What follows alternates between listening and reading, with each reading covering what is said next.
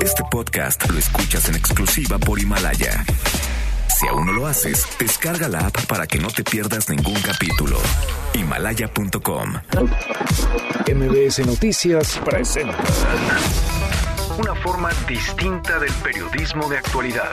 donde las claves son informar, cuestionar y entretener. Vaya que hay temas para ponerlo sobre la mesa. Manuel López San Martín en Mesa para Todos.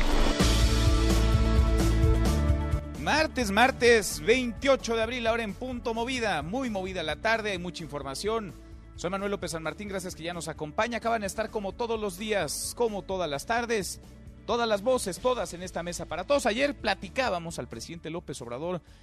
No le gustó el modito, la forma en que se pusieron de acuerdo el Banco Interamericano de Desarrollo y el Consejo Mexicano de Negocios para reunir una bolsa, una bolsota de dinero y repartir créditos a empresarios, a empresas que están en riesgo de quiebra ante la crisis económica que está frente a nosotros, si no es que encima ya de los mexicanos. Bueno, pues hoy insiste el presidente López Obrador y advierte riesgo de corrupción en estos créditos. Vamos a platicar del tema del frente, por supuesto, económico, porque hay varios países que comienzan ya a levantar el confinamiento, si no general, sí por regiones, sí a ciertas poblaciones, sí a determinadas áreas. ¿Por qué? Pues porque la economía no espera y la crisis global que está padeciendo el planeta es todavía de dimensiones incuantificables, pero podemos asegurar una cosa, será la más devastadora de cuantas haya registro. En el frente de la salud, ojo con esta declaración de la Organización Panamericana de la Salud que le pide a México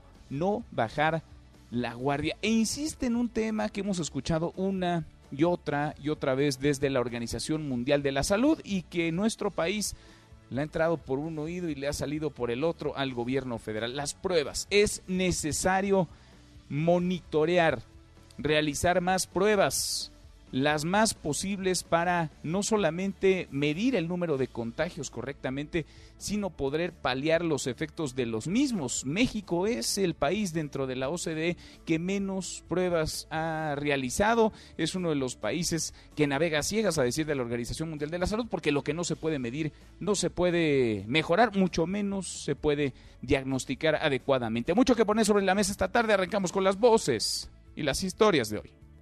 Las voces de hoy. Andrés Manuel López Obrador, presidente de México. Voy a presentar al Senado a quien va a desempeñarse como director de aduanas. Va a ser el licenciado Horacio Duarte, que sustituye a Ricardo Agüet, senador de la República. Hugo López Gatel, subsecretario de Salud. La doctora está en perfectas condiciones, efectivamente como ella misma lo hizo público, tuvo COVID, un COVID leve, como ocurre en 80% de las personas, y se aplicó el protocolo normal que se usa en todas las personas. Marcelo Ebrard, secretario de Relaciones Exteriores. fallecimientos en Estados Unidos registrados de mexicanas y mexicanos. Nueva York tiene 448. El total en el estado, según reportan las autoridades norteamericanas, son 24.536 para que tengamos un punto de comparación. Pedro Sadnom, director de la Organización Mundial de la Salud. Tendrían que haber escuchado a la OMS muy cuidadosamente en ese momento.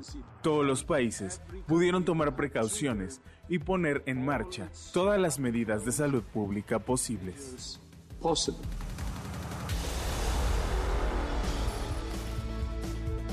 Son las voces de quienes hacen la noticia, los temas que están sobre la mesa y estas, las imperdibles de hoy, le entramos a la información.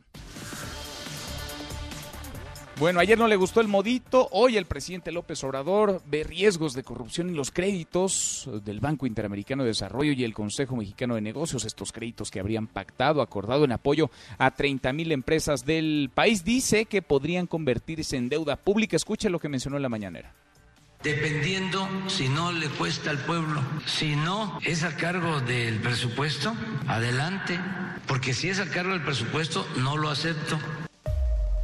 Pues no, no es a cargo del presupuesto. Ayer lo dijo tanto el Banco Interamericano de Desarrollo como el Consejo Mexicano de Negocios. Este es un arreglo, este es un acuerdo entre particulares. No se necesita ni dinero del gobierno ni tampoco el visto bueno del mismo. El gobierno federal, por su parte, comenzó con los primeros depósitos de créditos por 25 mil pesos para más de 21 mil pequeñas y medianas empresas que no despidieron a trabajadores durante esta contingencia. Bueno, inician también las querellas contra empresas que le deben al SAT, le deben dinero, le deben pago de impuestos. El presidente López Obrador va por la vía penal contra una de ellas, aunque no dijo su nombre, escuche. Esa empresa, grande, grande, grande, grande, grande, son como 10 mil millones. Pero de esos 10 mil millones, hay 1.500 millones que claramente, como dicen los abogados, se pueden tipificar como fraude fiscal. Por eso es la vía penal. Ya está todo, o sea, ya se están formando los expedientes y las denuncias. Bueno, y según datos de la OCDE, al menos 77 países han propuesto ya el cobro de impuestos, han pospuesto, han dado condonaciones, incluso, pero México, como se ha visto, mantiene la recaudación, está tras los deudores, no hay ni apoyos, no hay condonaciones, no hay plazos, aquí todo sigue igual en medio de la emergencia económica. Y el presidente ha propuesto a Horacio Duarte, actual subsecretario del Trabajo, para asumir la Dirección General de Aduanas en sustitución de Ricardo Agüet, quien dejó el cargo para reincorporarse al Senado. Si lo avala el Senado, tiene que pasar por ahí el nombramiento, Duarte sería el tercer titular de aduanas en lo que va del sexenio, el tercero en un tiempo breve, muy corto. Realmente hay mucha corrupción en aduanas y parece que nadie quiere entrarle a esa que es la rifa del tigre. Bueno, y las exportaciones mexicanas, otra mala, en marzo cayeron 3.87%, es su segundo retroceso al hilo y la peor caída en seis meses. El PAN lanzó una alerta y convocó a frenar la iniciativa del presidente López Obrador para modificar el presupuesto durante tiempos de emergencia. Es la voz de Marco Cortés, escuche. Hoy Acción Nacional nuevamente lanza una alerta ante la iniciativa que envió el presidente de la República, porque esta lamentablemente distorsiona el equilibrio de poder que debe existir en cualquier democracia. Esta estaría debilitando al poder legislativo y concentrando de manera inconstitucional mayor poder en el titular del Ejecutivo Federal. Literalmente lo que López Obrador está pretendiendo es ganar, gastarse el dinero del pueblo sin que nadie le cuide las manos. ¿Será? Voy a platicar del tema con el presidente de la Junta de Coordinación Política de la Cámara de Diputados, Mario Delgado. En otro tema, con López Gatel advierte sanciones contra quien haya difundido datos personales de los integrantes del Gabinete Federal que se reunieron con la secretaria de la Función Pública, con Irmeréndira Sandoval, tres días antes de que diera positivo a COVID-19. Ella tuvo la confirmación de que dio positivo a coronavirus el lunes de la semana pasada. Hasta ayer se animó a transparentar esta decisión. Pero un dato, la propia secretaria, ella, Irmeréndira Sandoval, hizo público el encuentro. El 17 de abril compartió la fotografía de su reunión con otros funcionarios, entre ellos el secretario de Hacienda, la directora de CONACIT. Así que si alguien van a sancionar, pues tendrían que empezar con la propia secretaria, porque esta no fue una filtración, fue con toda alevosía y ventaja una fotografía que subió a sus redes sociales. Con 1.434 muertos y 15.529 casos acumulados de COVID-19, el secretario de Salud, Jorge Alcocer, si hay secretario de Salud, no aparece casi, pero si hay, asegura que México está en buenas condiciones. Esto mencionó. Como médico, pues les informo, temprano como deben ser los informes médicos, que el paciente, México, está en buenas condiciones. Su pulso, el pulso de la salud que van a escuchar hoy, nos muestra que no está ni para arriba ni por abajo de su pulso, está muy bien, no hay arritmias. Sino todo lo contrario. Bueno, al menos 566 personas de origen mexicano han fallecido en Estados Unidos a causa del COVID-19, 448 paisanos en Nueva York, 2.725 mexicanos siguen varados en diferentes partes del mundo y hay 10.547 que han sido ya repatriados que volvieron a casa. Y la Organización Mundial de la Salud pide a aerolíneas comerciales y a los países más vuelos para aumentar los envíos de pruebas de diagnóstico y equipos de protección a lugares donde está esparciéndose el COVID-19, especialmente América Latina. Por cierto, el séptimo vuelo con equipo médico, con insumos, ya viene desde China, desde Shanghái hacia nuestro país. Poco a poco algunos países comienzan a salir del confinamiento. Francia se alista para retomar actividades. Todos los comercios, salvo bares y restaurantes, podrán reabrir a partir del 11 de mayo, pero con límite de personas, garantizando un metro y medio de distancia y con la posibilidad de vetar a quien no lleve mascarilla. Bueno, y los Juegos Olímpicos de Tokio, aplazados para el próximo año, corren el riesgo de plano de cancelarse definitivamente si la pandemia persiste hasta el próximo año, hasta verano del próximo año. Esto lo informa el presidente del comité organizador, Yoshiro Mori. Y el líder de Corea del Norte, el dictador Kim Jong-un, sigue trabajando de manera normal. Esto lo afirma el ministro de Unificación surcoreano Kim Jong-chul en medio de fuertes especulaciones por su desaparición de la escena pública desde el pasado 11 de abril. Se ha especulado, se ha dicho mucho, sobre todo en redes sociales, que habría muerto, que tendría muerte cerebral. Esto dice uno de sus más cercanos. Sigue trabajando, lo hace, aseguran de manera normal, pero la información en una dictadura no fluye, así que es poco confiable lo que dicen desde allá. Y en la buena de hoy, porque también hay buenas, la unidad temporal COVID-19 en el centro City Banamex está ya lista para comenzar operaciones. Adrián Jiménez, platícanos, Adrián, ¿cómo estás? Buenas tardes.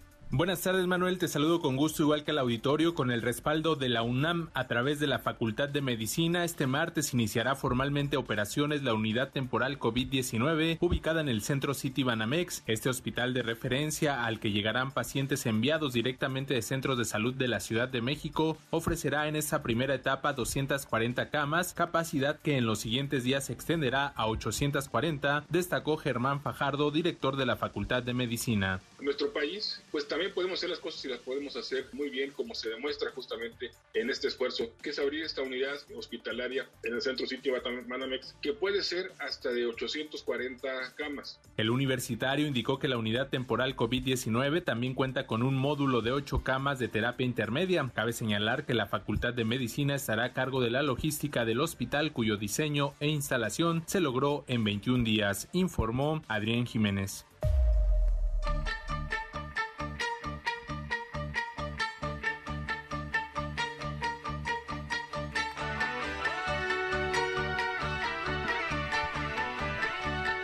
Te imagino perfecto, bailando, cantando, mi querido Miyagi, saltando. ¿Cómo estás? Buen martes. Sí, no sabes mi nivel de felicidad, mi querido Manuel, pero lo que pasa es que esta canción... Mamma mía. Exactamente, es conocidísima a nivel mundial. Está cumpliendo el disco 45 años. Órale. Salió a finales de abril del año 1975 y están celebrando 45 años de este segundo disco de ABBA, que después se convertiría en una de las bandas quizás, no sé si reconocidas por los críticos, pero sí de mayor fama mundial. De hecho, todavía hace muy poco les ofrecieron mil millones de dólares por un concierto de reunión con lo que queda de los cuatro, porque bueno, ya son personas mayores. este ¿Y, no quisieron o qué? Y no quisieron. De hecho, ¿Por mil millones de dólares y no quisieron? De hecho, lo que van a hacer es plantear una, una gira virtual. Van a usar hologramas para recorrer el mundo y dicen que todavía antes del COVID estaban vendidas la mayoría de las, de las presentaciones.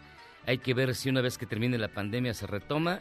Pero ABBA se está convirtiendo muy lentamente en una banda de culto porque ya tiene películas, tiene sitios de, fans y esto que se separaron hace ya 40 años. Oye, y Mamá Mía es una de las obras más exitosas de teatro, que lo mismo en Broadway, que en, en todo el mundo, pues, pero en Nueva York, pues agota, agota boletos, es como parada, parada obligada. Ahora, me llama la atención que por mil millones de dólares y no hayan querido, yo sí conozco a varios, comenzando por mis papás, que hubieran pagado una buena lana para ir a verlos, ¿eh?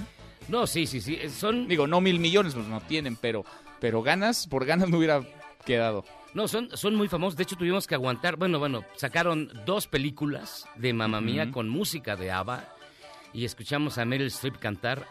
Porque bueno, este. son tan famosos que hasta ese nivel han llegado. Entonces, ABBA, 75 años. Y lo que falta, porque todavía vienen las giras ya en holograma. Y nada más para que tomes un, un, un referente. En 1976 a los Beatles les ofrecieron 200 millones de dólares y era muchísimo en aquella época. Hoy, pues mil millones y ABBA no, se reúne. Y para cómo anda el dólar, ¿tú, ¿tú pagarías un boleto para verlos? Eh, no. ¿Gratis irías? Tampoco. No, bueno, qué exigente. Miyagi, te mando un abrazo, nos escuchamos al ratito. Órale, pues al rato nos escuchamos. José Luis Guzmán, como todos los días hasta ahora en esta mesa para todos. Ayer se lo platicaba, el presidente López Obrador aseguró que se ha podido domar al coronavirus. Fueron sus palabras. Se ha domado al coronavirus en México y no ha habido un desbordamiento de la pandemia, pese a que hay algunos hospitales públicos y también, ojo ya, privados, saturados, sin espacios, sin camas para pacientes graves. El presidente dijo lo que dijo. ¿Usted qué piensa? De eso va nuestra pregunta del día. ¿Es verdad? ¿Es mentira? El presidente tiene otros datos o es temprano todavía, es muy pronto para asegurarlo. Opine con el hashtag Mesa para Todos, abiertas ya nuestras vías de comunicación, el WhatsApp 5524-99125, viene el teléfono en cabina 5166-1025. Pausa y volvemos, estamos arrancando esta mesa, la Mesa para Todos.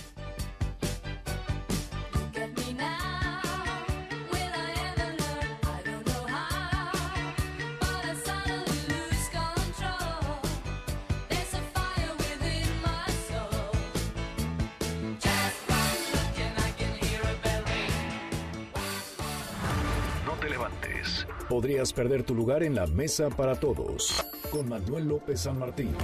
Regresamos.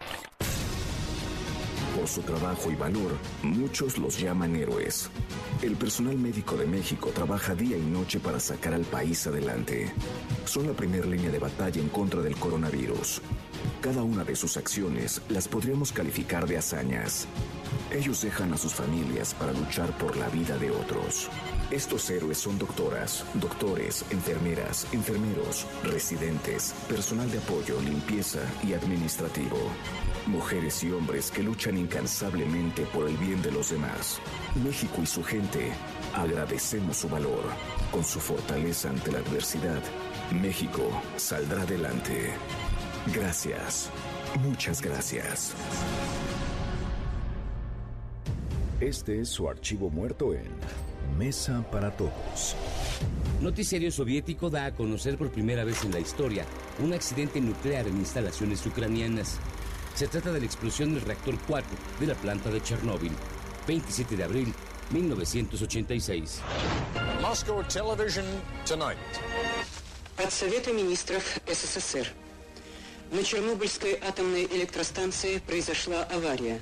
Поврежден один из атомных реакторов. For the first time ever, the Soviet Union admits it has had a nuclear accident, and it's clearly a major one.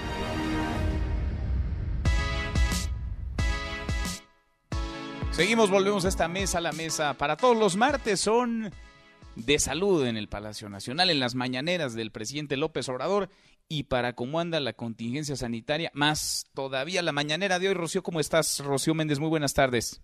¿Qué tal, Manuel? Muchos datos al respecto de la situación en la atención del coronavirus. Se destacó que en 618 unidades médicas que operan en el país como hospitales coronavirus hay un solo 23% de ocupación de camas hospitalarias, declara la Nación que el país tiene suficiente espacio para atender a los enfermos. En el caso de camas con respirador o ventilador, hay un 14% de uso a nivel nacional en terapia intensiva. Y de hecho se dijo que en Nayarit y Zacateca, a Zacatecas hay una disponibilidad del 100% en sus hospitales. Vamos a escuchar al secretario de Salud, Jorge Alcocer que el paciente, México, está en buenas condiciones. Su pulso, el pulso de la salud, nos muestra que no está ni para arriba ni por abajo, está muy bien, no hay arritmias y desde luego esto está sustentado en un camino que llevamos tres meses o más en ello.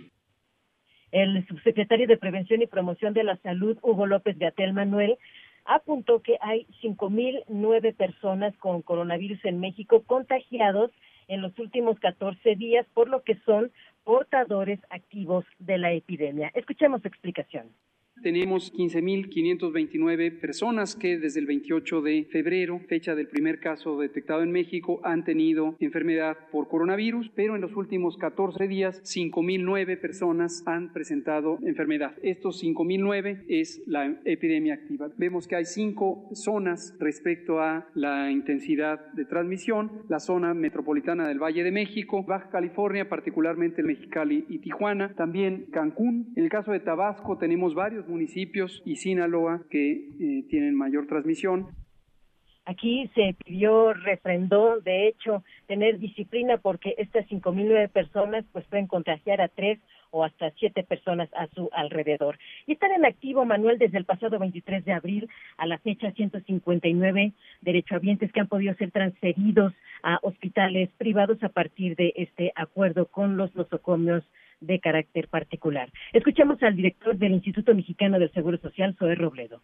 En este momento tenemos 139 hospitales privados ya aprobados, ya autorizados, que ya pueden trabajar por el Consejo de Salud General. Esto nos tiene el día de hoy con 2.942 camas totales de estos hospitales adheridos. Vamos a llegar a más de 3.000, que son las potenciales, a 3.175. Y en este momento llevamos 159 pacientes transferidos. Es el arranque son los 159, por ello se pide a derechohabientes del INT, del ISTE, de INSARI, de SEDENA, de Marina o de Pemex marcar el 800-213-2684 si necesitan atención médica diferente al coronavirus. Y también se destacó que hay suficientes insumos, en particular el equipo necesario para proteger al personal médico, así como de diagnóstico y laboratorios e incluso ventiladores. Todo ello lo detalló el coordinador de abastecimiento del Instituto de Salud para el Bienestar, Alejandro Calderón. Vamos a escuchar de medicamentos, equipo de diagnóstico y laboratorio, el equipo de protección para el personal, insumos para higiene de manos y desinfección y así también como de medicamentos. Todo esto de manera sectorial. A la fecha se han distribuido más de 13 millones de piezas. En total se han adquirido más de 58 millones. Cinco aviones han llegado con equipo de protección para el personal. En la noche llega el sexto vuelo con mascarillas y gogles y todos esos bienes se dispersan a todo el país con la ayuda de la Marina y la. Finalmente, Manuel, con esta frase, la patria los necesita, se pidió a los especialistas médicos, en particular tienen identificados a 337 que pudieran incorporarse a la atención a enfermos de coronavirus y también se reiteró la convocatoria a los médicos de 60 a 65 años que se incorporen a atender pacientes que no están enfermos de coronavirus. Parte de lo que se dijo esta mañana en Palacio Nacional, Manuel. Bueno, martes, martes de salud ahí en la mañana del presidente López Obrador. Gracias, Rocío. Hasta pronto. Hasta muy pronto. Llega entonces el sexto avión desde China con insumos. Urgen, siguen las protestas de personal médico en diferentes partes del país. No estamos, ojo, eh, todavía no estamos en el pico de los casos, lo ha dicho Hugo López Gatel, su secretario de Salud. Estamos lejos, de hecho, porque se darían entre la segunda, quizá la tercera semana de mayo. Sin embargo, hay hospitales saturados ya, eh, algunos hospitales públicos que no tienen más camas, que no tienen más espacios, pero también hospitales privados la semana pasada el caso del Hospital Español en la zona de Polanco, en la Ciudad de México. Sabemos también que en Médica Sur y en el Hospital ABC no hay ya espacio suficiente, no hay camas suficientes, sobre todo para pacientes graves. Yo le agradezco mucho al doctor Francisco Moreno, infectólogo y responsable del programa de COVID-19 en los hospitales, en el Hospital ABC, que platique con nosotros esta tarde. Gracias, doctor, ¿cómo estás? Buenas tardes, gracias por dejarme participar en tu programa. Al contrario, muchas gracias. ¿Es correcto esto, doctor? ¿No hay espacios en el ABC o sí hay espacios aún para pacientes graves?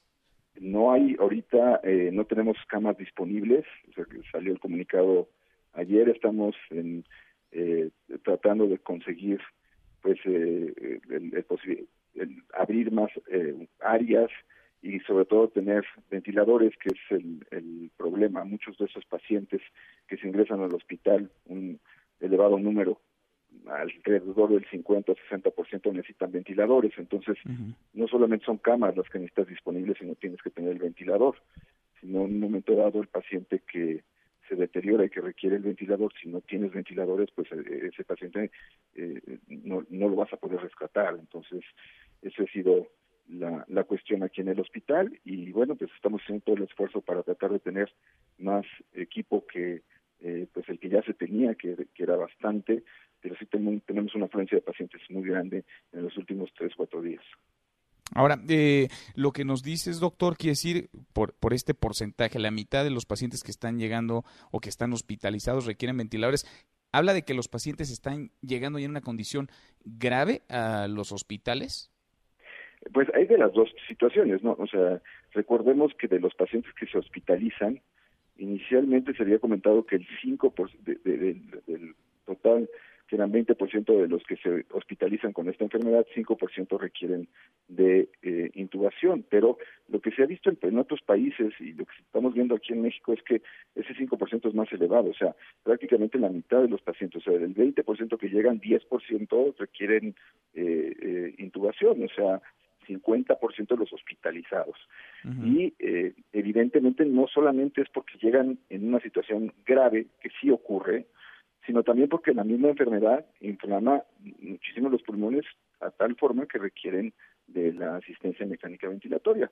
En España hay hospitales con eh, puros intubados, entonces eh, el problema de recibir un paciente grave es que no sabes si ese paciente con puro flujo alto de oxígeno, eh, con las medidas adecuadas, va a responder. Si no tienes la opción de tener un ventilador, pues estás poniendo en riesgo la vida de ese paciente. Entonces, tienes que ser muy consciente de, de, las opciones que le vas a dar al paciente que estás recibiendo. Ahora, el, el, ABC es uno de los hospitales eh, con mayor prestigio en nuestro país, en donde están algunos de los médicos más reconocidos también eh, de México. ¿Cuántas camas eh, para pacientes graves tienen hoy en, en el hospital ABC? ¿Es el de observatorio o también el de Santa Fe, doctor? Es el de observatorio, es un área del, hospital especial que se eh, desarrolló para eh, área COVID. Eh, pues, mira, el número exacto de temas no te puedo decir porque ha ido cambiando, porque hemos tratado de ir aumentando. Lo que te puedo decir es que estamos eh, ahorita saturados.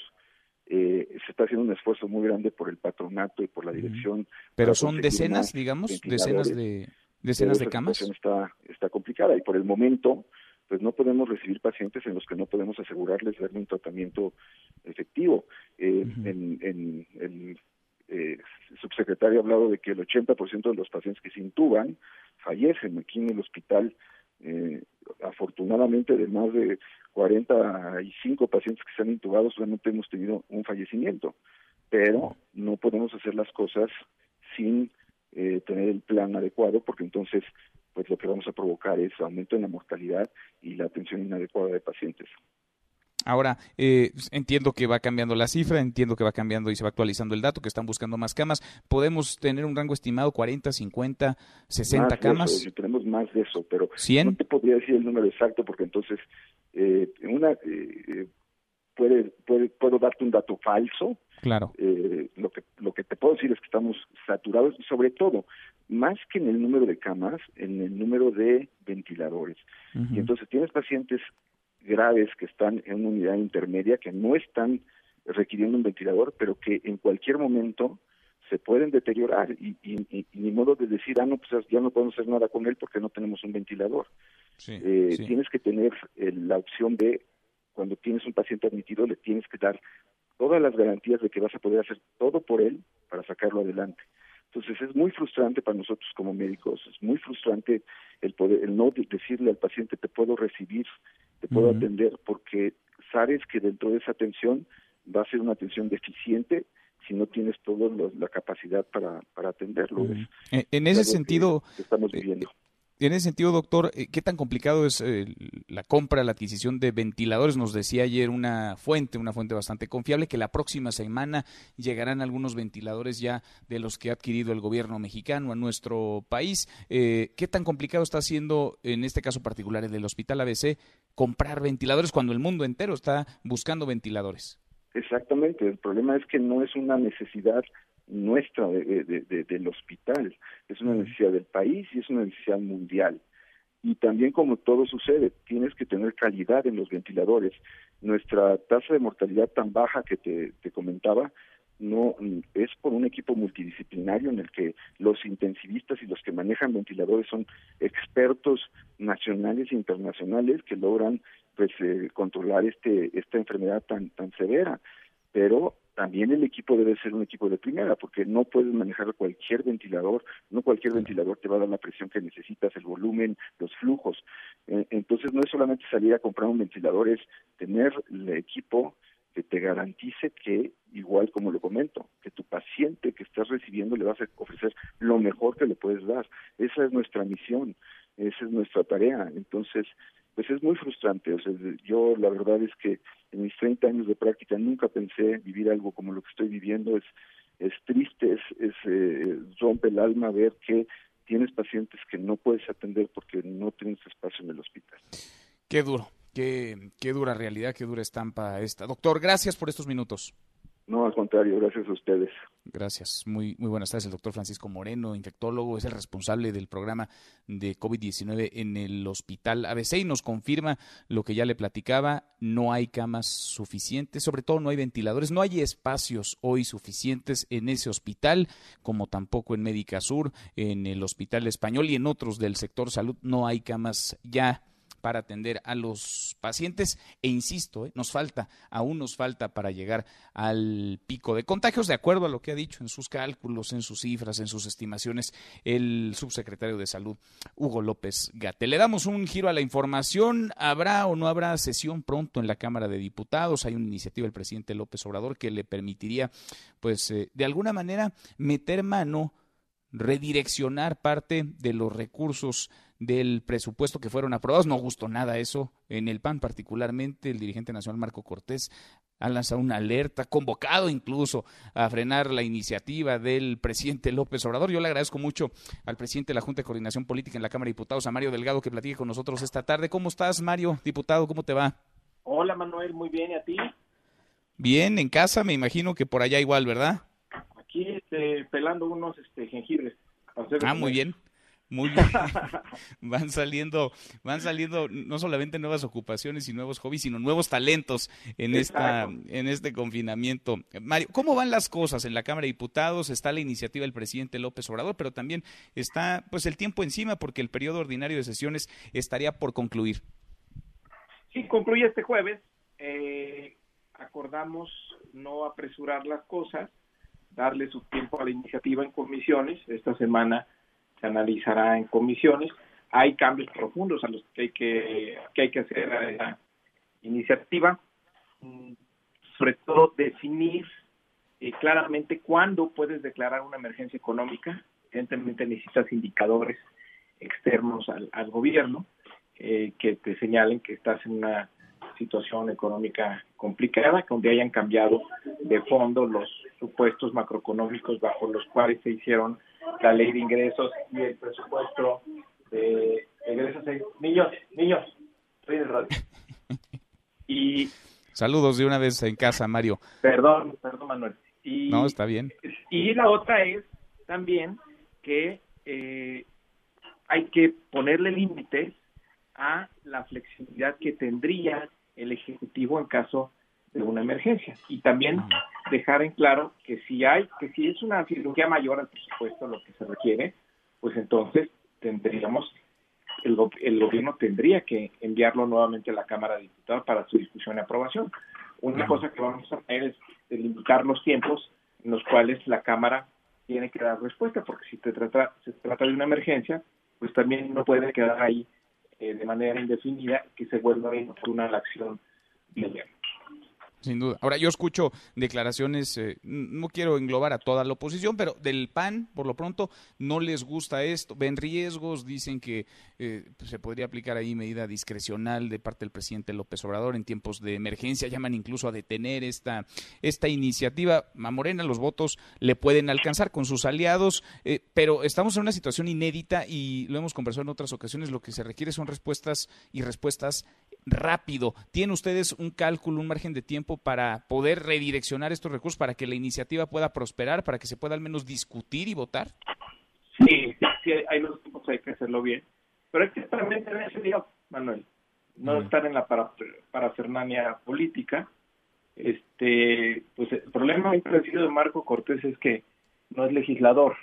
Y cuando menos en, en la Cámara habíamos propuesto que íbamos a discutir la, la iniciativa y desde el principio fijamos los parámetros que tenían que mejorarse en la misma y además eh, atendiendo a, y buscar acuerdos, pues no abusamos porque con la mayoría que tenemos, ¿no? hoy pudimos ver con caución el día de mañana antes de que termine el periodo y aprobarla. Sin embargo, queremos abrir paso a la discusión, tratar de buscar eh, consensos pero pues no estar en esta pues esta payasa que acaba de hacer eh, llamando al país a... No, no, no, que no se les olvide, Marco, eh, a, Marco Cortés y, y, a toda la oposición, que el marco legislativo mexicano de ejercicio de presupuesto es muy flexible, es de los más flexibles del mundo. Y simplemente el presidente pudo haber hecho los cambios que él hubiera querido e informar a la Cámara. Y lo que está haciendo el presidente es decirnos, mejor vamos a legislar la situación que estamos viviendo y que haya un mecanismo para que la Cámara participe en caso de una emergencia. Entonces, podría ser incluso una especie de fortalecer la facultad constitucional de la Cámara de Diputados de eh, decidir el destino del podría ser incluso este el inicio de un llamado a la unidad, es decir, involucrando a otros actores, a otros sectores, a otros partidos, a la oposición, porque ayer platicaba también con el eh, presidente de la Junta de Coordinación Política en el Senado, con Ricardo Morel, y nos decía, nosotros estamos también preparados y listos, si la Cámara de Diputados avanza y necesitan de nosotros, podemos ir a un periodo extraordinario también en este en esta en esta Cámara, es decir, podría ser lo que el presidente está planteando un inicio de eh, una especie de llamado a la unidad, a que las fuerzas políticas todas se sumen a la construcción de un acuerdo en este sentido presupuestario para salir de la emergencia económica? Pues ellos tienen muchas contradicciones, este Manuel, y no están, ellos están en la en la disputa política. O sea, ellos no no les importa la ni la emergencia ni ni lo que está pasando al país. Ellos ven esto como una oportunidad para golpear al presidente eh, de la República. Yo, por ejemplo, una de las grandes contradicciones que tienen es pedir que cancele las obras de infraestructura, cuando las obras de infraestructura es el gasto contracíclico por excelencia. Y si el ciclo económico va hacia la baja, pues normalmente lo que se recomienda es que el gobierno invierta en infraestructura y no al revés. Entonces tienen muchas contradicciones. Yo creo que están eh, eh, en el oportunismo político y no realmente preocupados en, cómo eh, ayudarle al, al, país. Pues, pues veremos y vamos platicando en el camino. Esta semana se cierra el periodo ordinario de sesiones. Quizá la próxima pueda haber una sesión o inicio de un, vamos periodo a tener Una discusión seria de la iniciativa. Vamos a preservar en todo momento la facultad exclusiva constitucional de la Cámara de Diputados de aprobar el presupuesto. Es fundamental esta facultad para el equilibrio de poderes y aunque haya aunque haya una situación extraordinaria pues no no este no vamos a claudicar en ella. Y es algo inédito este Manuel. La ley no establece una situación como la que estamos viviendo pues donde de repente pues ya el escenario macro es completamente diferente al que tenías a principios de año.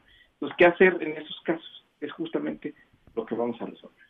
Todo cambió, todo, todo se movió. Mario, gracias por estos minutos, gracias diputado y provecho. Gracias, muy buenas tardes. El presidente de la Junta de Coordinación Política en la Cámara de Diputados, Mario Delgado. Nosotros cruzamos la media ya a la hora con 37, pausa y volvemos con un resumen de lo más importante del día. Esta mesa, la mesa para todos.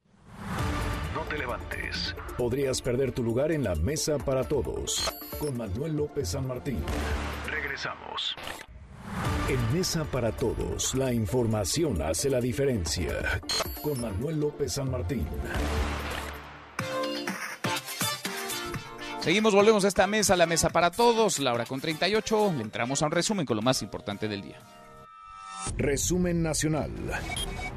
René Cruz, cuéntanos la Ciudad de México, el COVID-19, las medidas emergentes. Buenas tardes.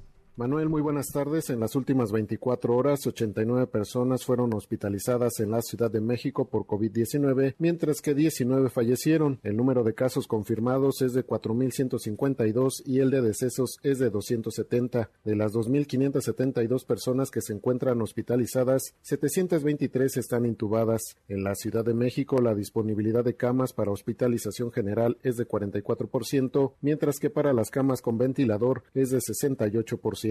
De los hospitales destinados para la atención del COVID-19, 12 se reportan como saturados, entre los que se encuentran los hospitales generales de alta especialidad de Iztapaluca, Ignacio Zaragoza, Eduardo Lisiaga, el Hospital de Alta Especialidad Bicentenario de la Independencia, el Juárez de México, así como los institutos de enfermedades respiratorias, de cardiología y de ciencias médicas. A pesar de ser la segunda alcaldía con mayor número de contagios, con 513, Gustavo Amadero se ubica como la demarcación con mayor número de decesos con 63, mientras que Iztapalapa sigue como la alcaldía que concentra el mayor número de contagios con 724 y 45 fallecimientos. A un mes de que se declaró la emergencia sanitaria, la jefa de gobierno Claudia Sheinbaum reiteró el llamado a quedarse en casa, guardar la sana distancia y seguir las medidas sanitarias, entre ellas el uso de cubrebocas en lugares públicos. Y tras el anuncio que hizo Sheinbaum Pardo respecto al cubrebocas, el subsecretario Hugo López Gatel afirmó que no hay evidencia de que este aditamento ayude a prevenir contagios de COVID-19. Hasta aquí el reporte. Gracias, muchas gracias René. Vamos hasta Tijuana, Baja California, porque es el municipio con más contagios, con más casos positivos de COVID-19 en todo el país. Antonio Maya, Antonio, buenas tardes. Buenas tardes, Manuel. Comentarte que en los siete hospitales de Baja California, en donde se atienden pacientes con COVID-19, hay tan solo 329 camas disponibles y 69 respiradores disponibles. Esto lo informó el titular de la Secretaría de Salud del Estado, Alonso Oscar Pérez Rico. El funcionario explicó que los tres hospitales a cargo de esa secretaría cuentan con el 67% de ocupación hospitalaria, mientras que las cuatro clínicas del Instituto Mexicano del Seguro Social están operando con el 65% de su capacidad. Escuchemos lo que dijo el secretario. Como estamos en la Secretaría de Salud, 67% de ocupación hospitalaria entre nuestros tres hospitales COVID, 51 ventiladores disponibles. En el Seguro Social, 65% de ocupación hospitalaria, 18 ventiladores disponibles. En las unidades de apoyo, que son ISTE y ISTICALI, 56% ocupación hospitalaria en el ISTE, 74% en el ISTECALI. Manuel, también informarte que la Secretaría de Salud de Baja California cuenta con 116 camas disponibles, mientras que el IMSS cuenta con 213 camas en sus cuatro clínicas ubicadas en los cinco municipios del estado. El delegado del gobierno federal en la entidad, Alejandro Ruiz Uribe, comentó que detectaron a varias empresas funerarias cobrando hasta 50 mil pesos por incineración de cuerpos positivos a COVID-19, con el argumento de que el manejo del cadáver requiere de insumos especiales para su manejo. Por último, te comento que en el estado hay 1.397 casos positivos de COVID-19, siendo Tijuana y Mexicali quienes encabezan la lista con más personas contagiadas y 190 decesos por esta enfermedad respiratoria. Hasta aquí la información desde Baja California. Continuamos en Mesa para Todos. Gracias, muchas gracias Antonio. Vamos ahora hasta Tabasco. Víctor Esquivel. Víctor, buenas tardes. Buenas tardes, Manuel. A pesar de ocupar el cuarto lugar nacional de contagios por coronavirus con 819 casos y el tercer lugar como la entidad con más pacientes activos con 324, el estado de Tabasco mantiene todavía disponibilidad de camas para hospitalización hasta en un 77%. De acuerdo al reporte de la Secretaría de Salud Estatal, en las últimas 24 horas se notificaron 91 nuevos casos de coronavirus y en lo que va de la pandemia se han registrado 99 decesos. Lo anterior a pesar de que las autoridades estatales han endurecido las medidas de restricción con la instalación de filtros sanitarios en carreteras, la cuarentena obligatoria, la disminución de la movilidad en transporte público y otras estrategias. No obstante, de los 819 casos confirmados, la mayoría se han registrado en Villahermosa, la capital del estado, con un total de 509 casos. A pesar de este panorama, Tabasco no registra saturación en hospitales públicos, pues cuenta con 324 camas disponibles para hospitalización, el 77% del total, y 86 ocupadas que representan el 23%, además de 147 camas disponibles con ventiladores artificiales. Hasta aquí el reporte desde Tabasco. Continuamos en Mesa para Todos. Gracias, muchas gracias, Víctor. Bueno, y el gobierno federal ha lanzado una nueva convocatoria, esta vez para contratar a 337 médicas, médicos, especialistas para sumarse a la lucha contra el COVID-19. Esta mañana el presidente López Obrador le preguntaron sobre el reparto de despensas y apoyos que el crimen organizado, sí, los criminales, los cárteles de la droga están realizando en buena parte del país o en algunas regiones del país. ¿Qué dijo el presidente? Cuéntanos, Rocío, ¿cómo estás? Rocío Méndez, otra vez, buenas tardes. Efectivamente, Manuel, gracias. Muy buenas tardes. Ante créditos y despensas que están repartiendo integrantes de grupos criminales, el presidente Andrés Manuel López Obrador consideró que los hechos son aislados porque la gente está siendo atendida. Ellos piensan que de esa manera van a seguir teniendo una base de apoyo. La verdad es que ya no es lo mismo. Salió esto de las despensas por el COVID, pero muy aislado porque la gente está siendo atendida. La gente tiene esperanza y la esperanza es una fuerza muy poderosa y cree en que podemos salir adelante y nos están ayudando. Ahora hay autoridad moral y eso da autoridad política. López Obrador destacó que una vez pasada la pandemia tendremos que aplicarnos para conseguir la paz. Lo tenemos que construir entre todos, hay que tomar en consideración a los familiares de las víctimas. Es un acuerdo nacional en su momento. Va a llegar ese tiempo. El que den despensa ahora, delincuentes, este, no es igual. Y que se vaya entendiendo de que no eh, se permite a nadie actuar fuera de la ley y se castiga por igual al delincuente común que al delincuente de cuello blanco, que también esa era otra cosa que existía. Los que se dedicaban a saquear, a robar, ni siquiera perdían su respetabilidad. Es el reporte al momento.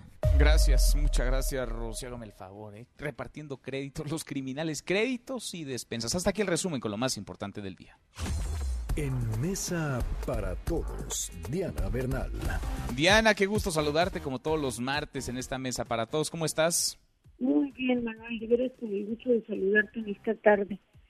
Igualmente, Diana. Oye, asomarse a los datos que nos comparan con otros países en temas económicos y sobre todo en decisiones, en proyectos, en propuestas para salir del atorón en el que se encuentra el mundo, pues eh, nos lleva casi que a la depresión, Diana, como que el resto de los países, casi todos, están haciendo muchas cosas, incentivos, con donaciones, y acá en México nada o muy poco de eso hay.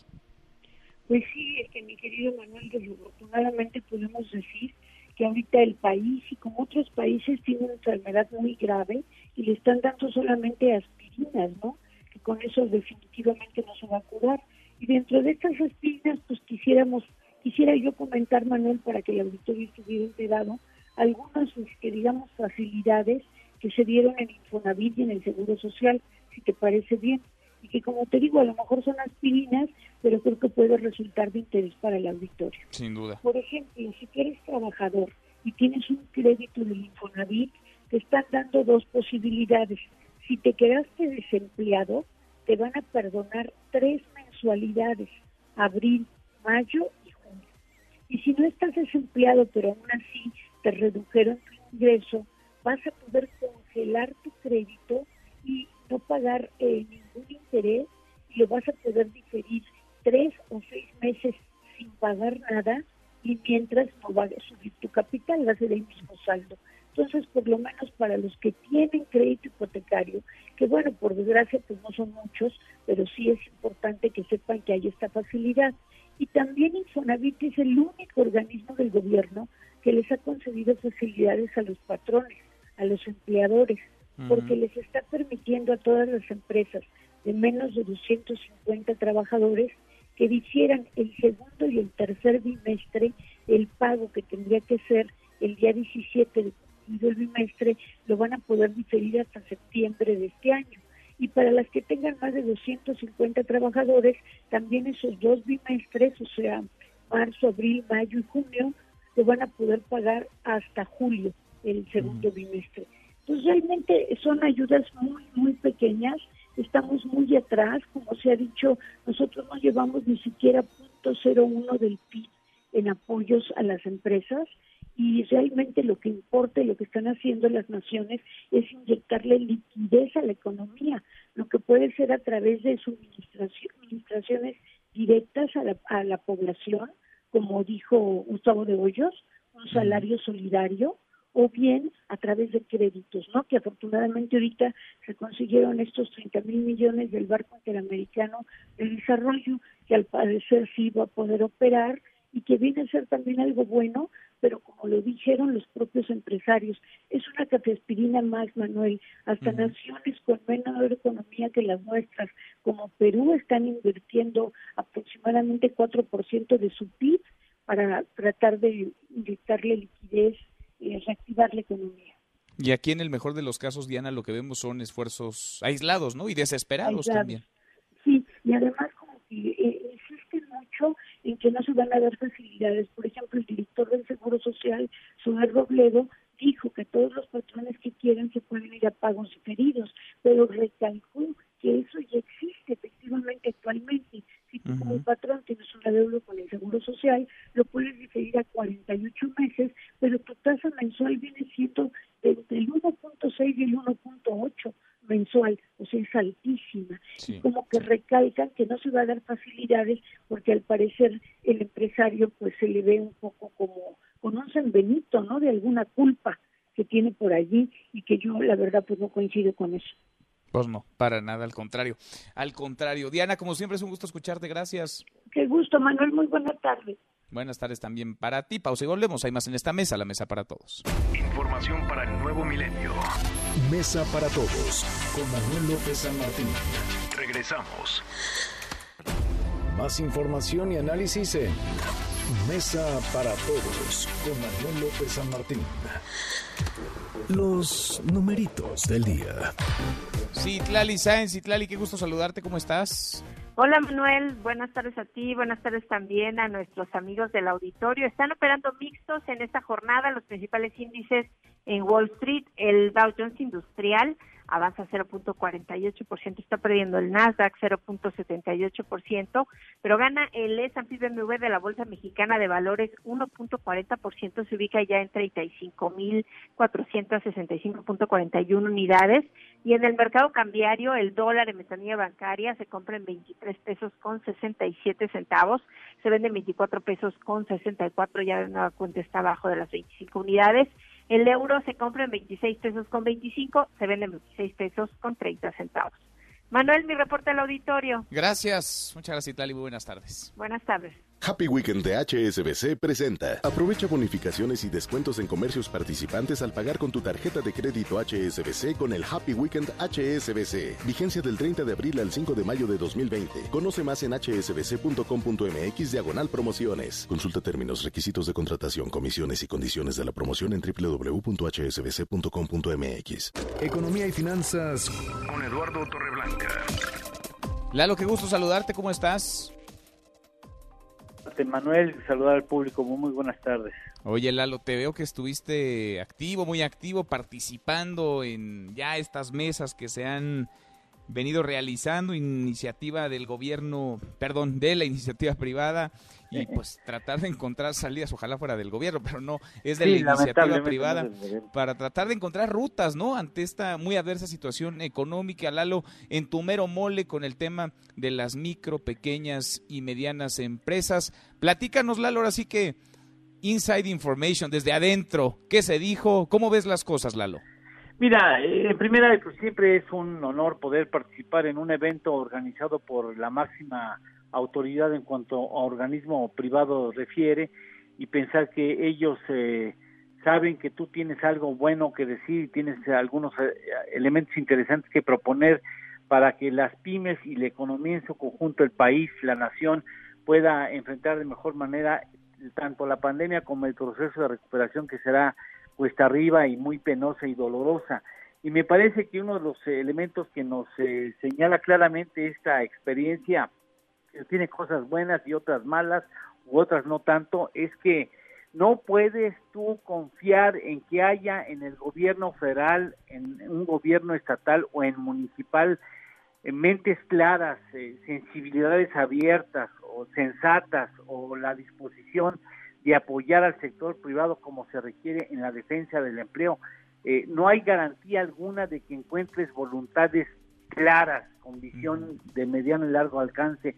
Entonces tendrá que ser establecido por ley y una de las propuestas que llevo es que sea por ley el que en caso de calamidades como la que estamos viviendo, de desastres naturales agudos que afecten a algunas regiones en el país, sea el gobierno federal en coordinación con los estatales y municipales quienes se encarguen de atender que las pymes no tengan que desemplear a su personal, tengan que responder por esa nómina, aunque sea parcial, para que la gente tenga recursos y no esté muerta de hambre o preocupada porque no tiene un alimento que llevar a la mesa. Mira, esta experiencia surge de que tuve la oportunidad de platicar con una mexicana que está radicando en Inglaterra, no es ciudadana británica, es mexicana. Está trabajando en una agencia de viajes que realiza paquetes para visitar nuestro país.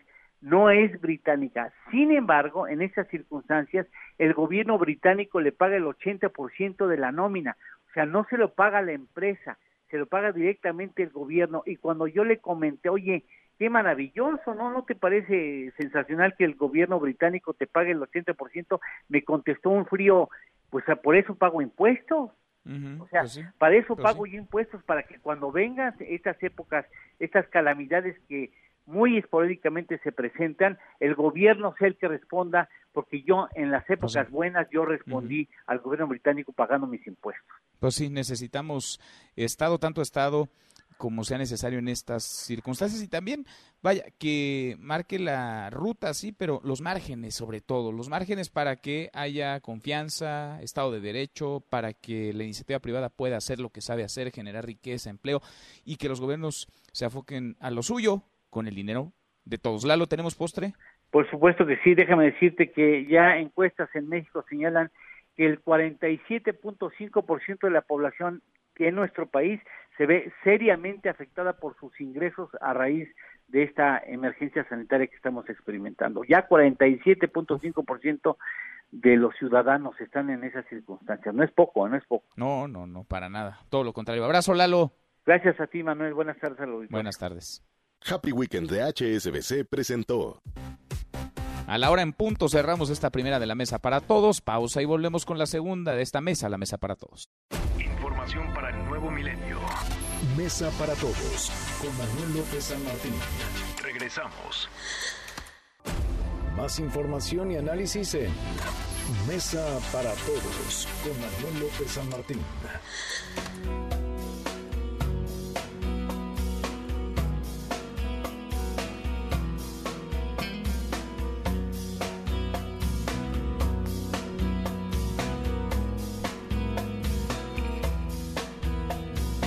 La hora con cuatro minutos, martes, martes 28 de abril. Soy Manuel López San Martín, movida, muy movida esta tarde. Vamos a revisar las redes, cómo se están moviendo las cosas en Twitter. De las redes, esta mesa, la mesa para todos. Caemos en las redes. Como todos los días, no deja de moverse el hashtag COVID-19, hashtag coronavirus desde hace semanas, desde hace meses. Y es que le platicaba, el mundo ha superado los 3 millones de contagios. Pero lo llamativo hoy es que Estados Unidos ha rebasado el millón de casos positivos. Estados Unidos registra un millón tres mil trescientos veintiocho casos, una tercera parte del total global. En el planeta han fallecido 215 mil 63 personas por este COVID-19, más de 60 mil en la Unión Americana. Así que, vaya, es un, es un asunto llamativo que tiene que ver, evidentemente, con el volumen y la propagación, la velocidad de la propagación, pero también con la cantidad de pruebas que se aplican.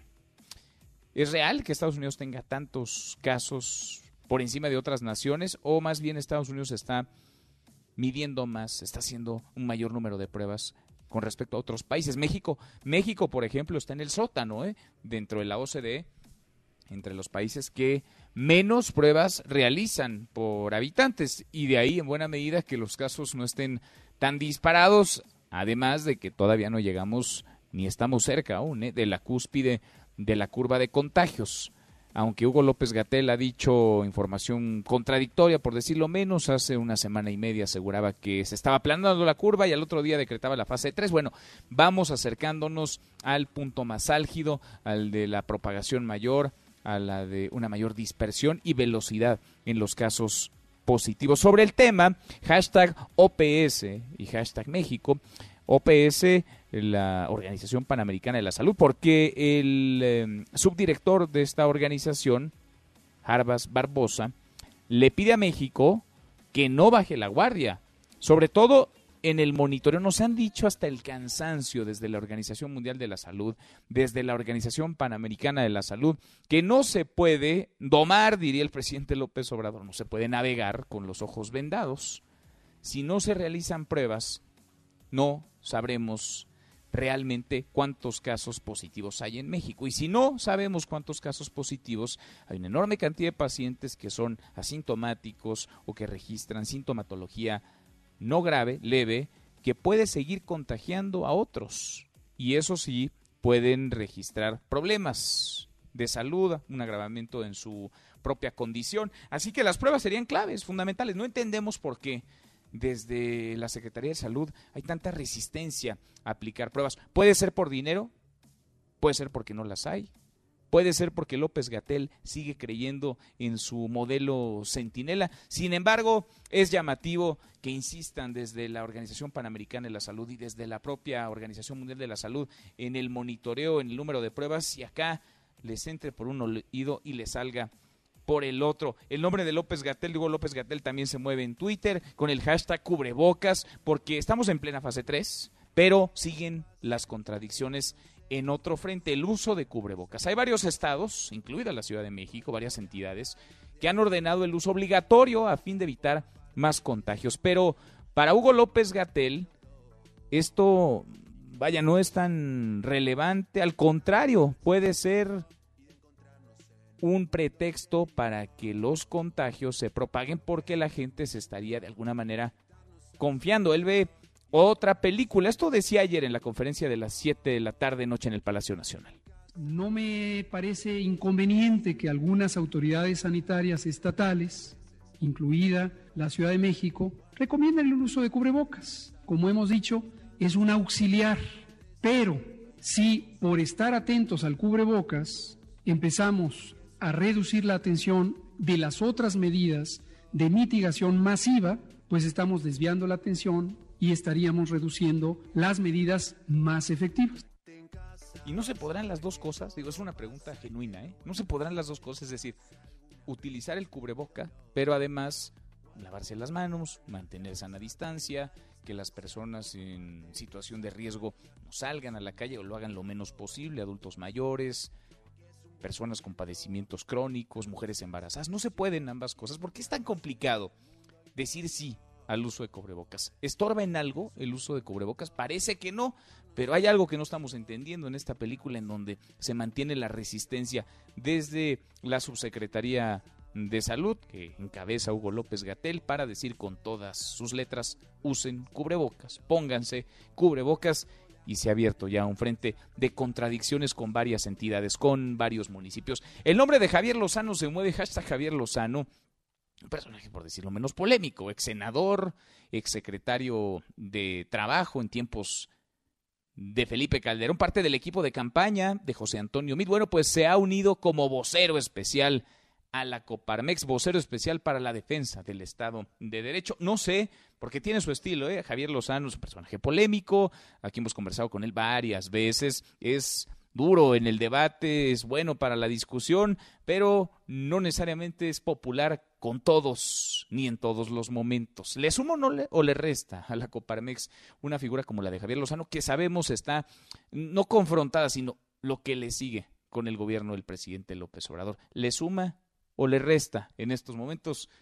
Lo veremos. Hashtag Tokio, porque los Juegos Olímpicos de Tokio, que se movieron, se aplazaron para el verano del próximo año, ahora están en riesgo de plano de ser cancelados. De eso y más platicamos con Nicolás Romay. Deportes con Nicolás Romay. Querido Nico, qué gusto saludarte, ¿cómo estás? Bien, Manuel, igualmente me da mucho gusto saludarte a ti y a toda la gente que, que nos acompaña. Ninguna sorpresa y nada nuevo, ¿no? Lo que se está moviendo en torno a los Juegos Olímpicos de, de Tokio, porque creo que siempre hemos sido muy cuidadosos con la información para contar qué es lo que está pasando y qué es lo que debe de pasar. Si bien los Juegos Olímpicos se movieron de julio del 2020 a julio del 2021, pues siempre ha estado el foco encendido de que para que se puedan llevar a cabo tiene que haber normalidad en el mundo, no normalidad de una semana o un mes antes de los Juegos Olímpicos, sino de por lo menos un año.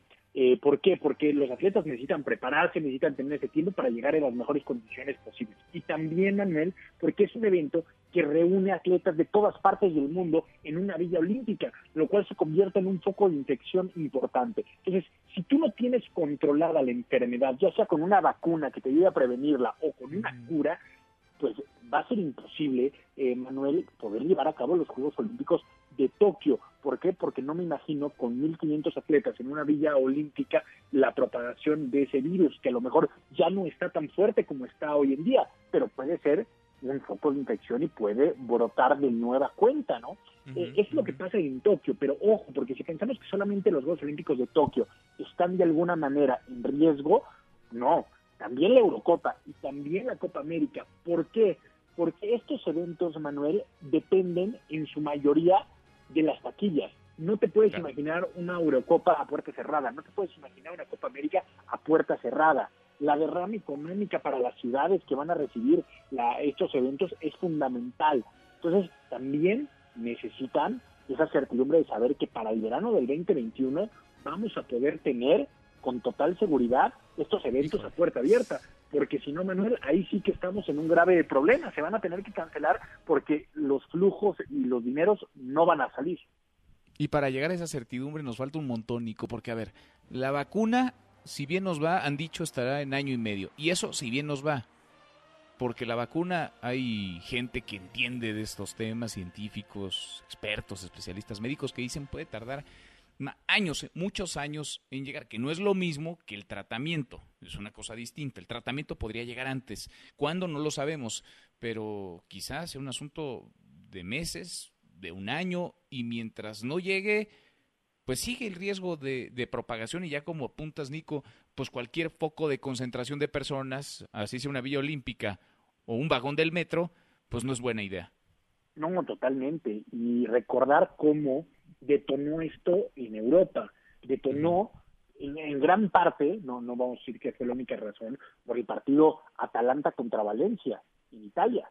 Ahí la gran mayoría de la gente que estuvo en el estadio salió infectada, Manuel. Entonces, esos eventos que reúnen multitudes no se van a poder llevar a cabo con todo el cariño, pero ahorita el tener ese tipo de eventos no son prioridades, no solamente estoy hablando de deporte, olvídate de los conciertos, eh, olvídate de tantas cosas, ¿no? Disneylandia, o sea, tantas cosas que, que hemos caído en la rutina del día a día, que lo vemos como normal, pero que ahora pues simple y sencillamente tendrán que cerrar la cortina hasta que puedan ofrecer certidumbre de seguridad a la gente que, que, los visita, ¿no? Entonces, la cosa no pinta nada bien, por lo que ya mencionabas, Manuel, si no tenemos hoy algo con lo cual decirle a la gente, ¿sabes qué? Puedes ir y estás bien, porque no te vas a enfermar, o porque si te llegas a enfermar ya hay una cura, bueno, así cambia la cosa. Pero si no podemos ofrecerle eso a la gente, entonces tenemos que empezar a cancelar y a reinventar ese tipo de eventos.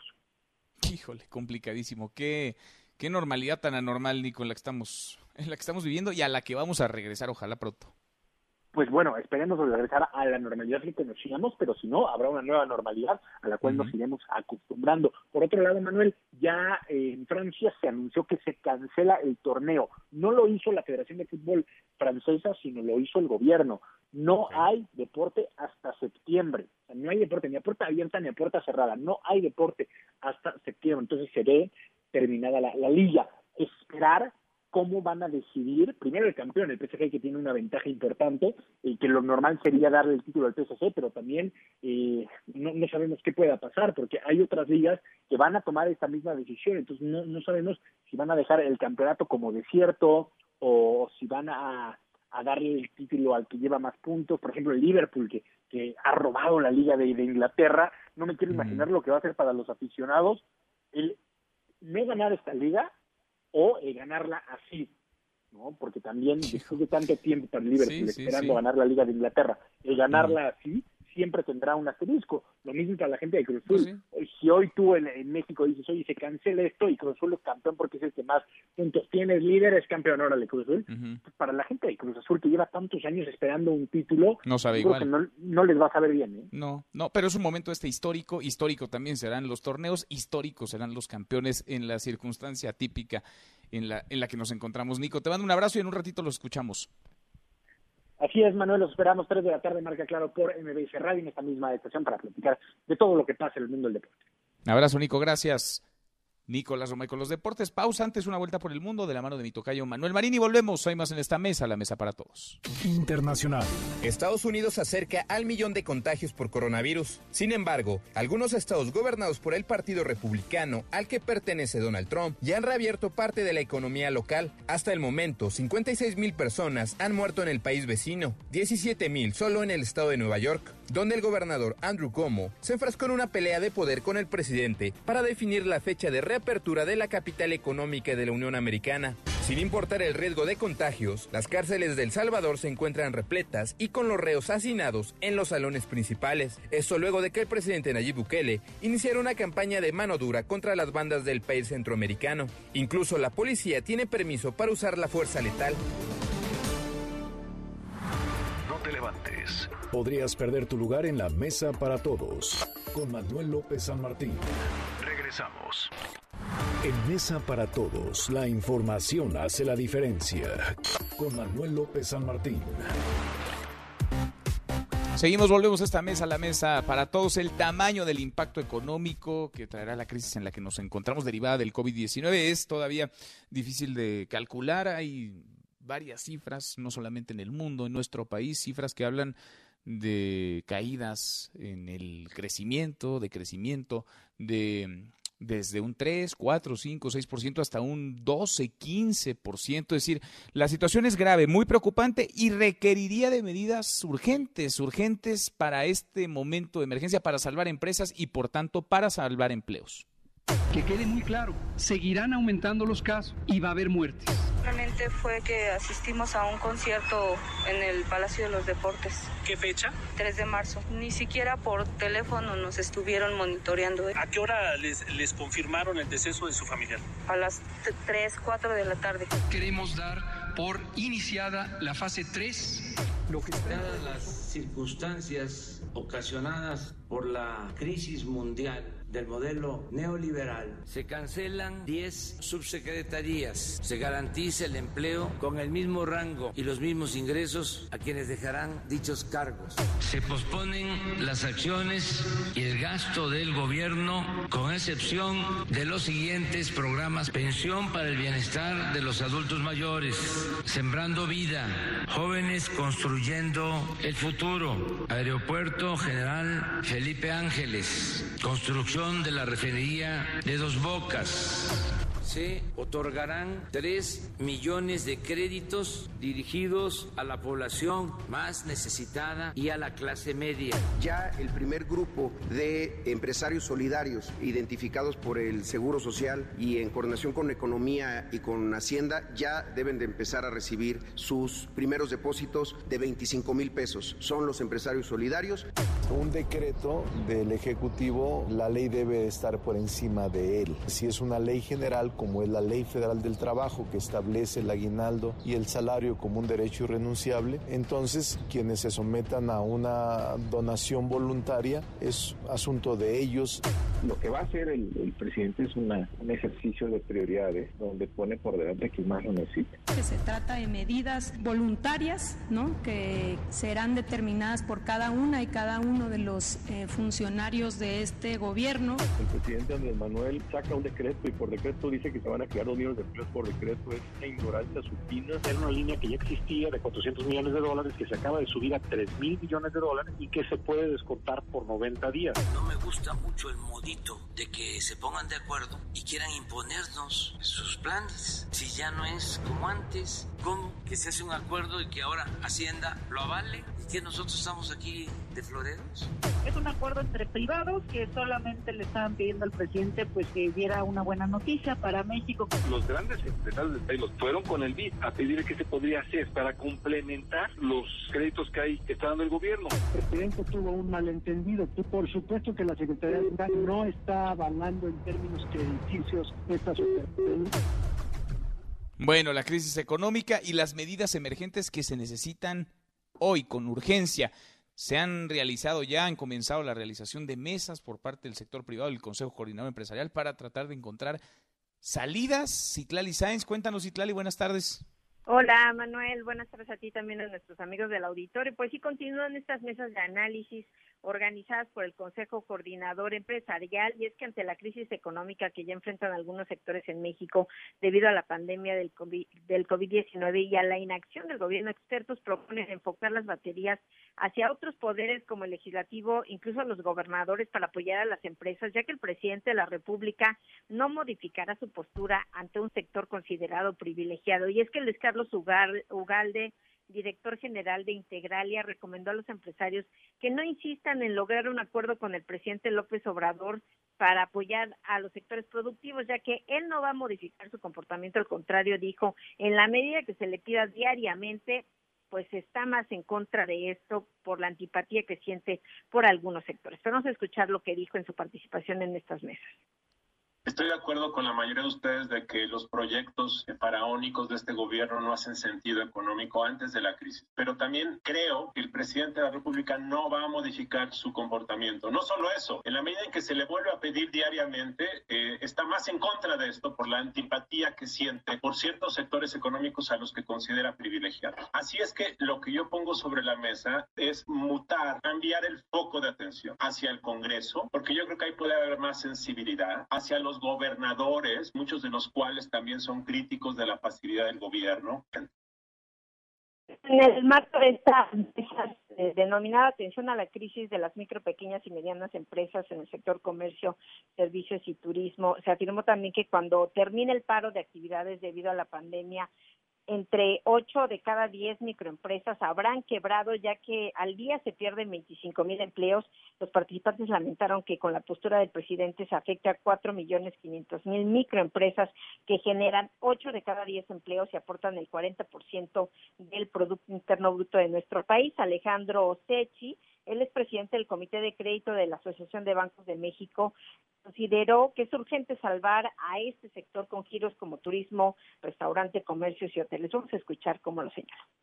El tema es que todavía no sabemos la profundidad de, cuánto tiempo va a ser el paro completo, lo que es el aislamiento. Y ahí tenemos varios escenarios como banca. El más, digamos, crítico sería esto terminar eh, entre septiembre y octubre, con lo cual recuperaciones estaríamos viendo hacia el primer trimestre del 2021 y en el sector turístico incluso se iría hasta casi el segundo, hasta el segundo trimestre del 2021. Ese es el escenario, yo diría, un poco pesimista. Eh, el otro podría ser que se abra en junio y bueno, eh, también el presidente de la Canaco, Nathan Poplansky, pues él urgió a salvar la planta laboral de las pequeñas empresas que difícilmente van a sobrevivir a esta cuarentena. Manuel, mi reporte al auditorio.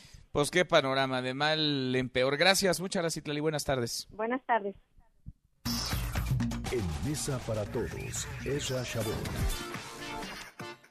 Querido Ezra, qué gusto saludarte. En estas andamos, en esta emergencia económica. Al presidente López Obrador, ayer lo decíamos, no le gustó el modito en el que el Consejo Mexicano de Negocios y el Banco Interamericano de Desarrollo realizaron un acuerdo para el rescate de empresas, un modito que no gustó, pero que tampoco requeriría del visto bueno, entiendo, de ningún gobierno, mucho menos de recursos públicos. Ezra, ¿cómo la ves?